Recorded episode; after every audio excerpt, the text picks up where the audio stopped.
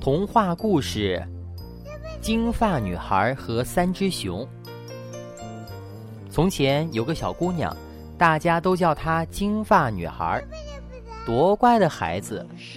新来镇上的人赞美道：“也就您会这么认为。”邻居们撇嘴说：“一天清晨，妈妈叫金发女孩去邻村买松饼，你得保证，绝不从森林抄近路。”听说那里住着大棕熊，我保证，我保证。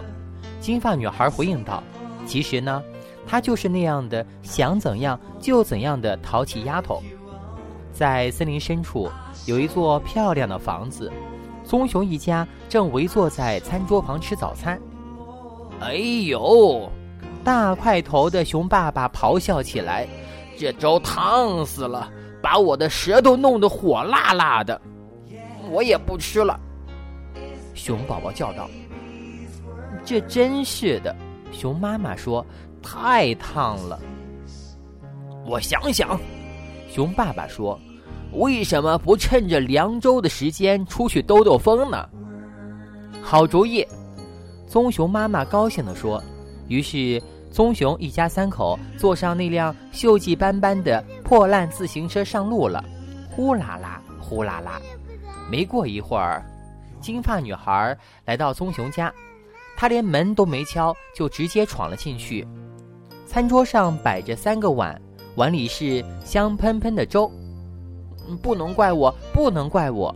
金发女孩一边自言自语，一边捧起那个最大的碗。可是这粥太烫了，哎呦！他一口把嘴里的粥吐掉了。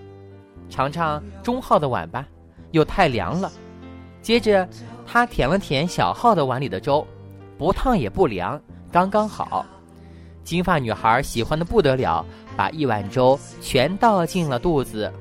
吃饱了，喝足了，金发女孩想，在房子里瞧瞧，肯定好玩。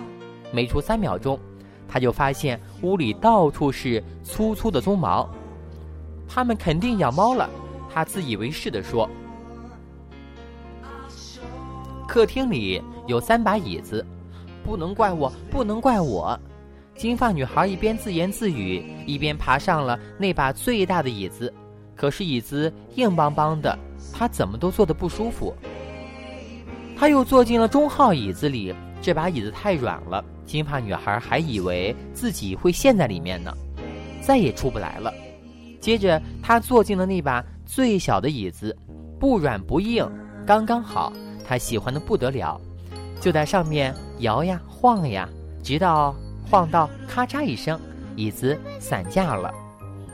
现在金发女孩累坏了，我打个盹儿吧。她发现楼上有三张床，不能怪我，不能怪我。她一边嘀嘀咕咕，一边爬到最大号的那张床上。可是床头高的吓人，去试试中号床吧。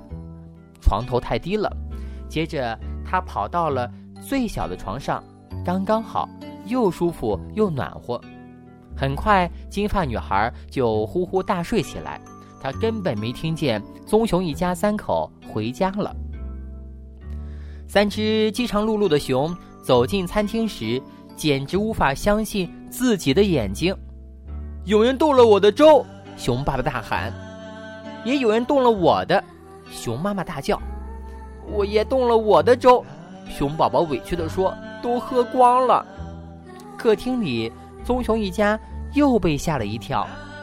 有人坐过我的椅子，熊爸爸大喊；也有人坐过我的，熊妈妈大叫；也坐过我的椅子，熊宝宝委屈地说：“都散架了。”三只熊蹑手蹑脚地爬上楼去，他们不知道会发现什么事情。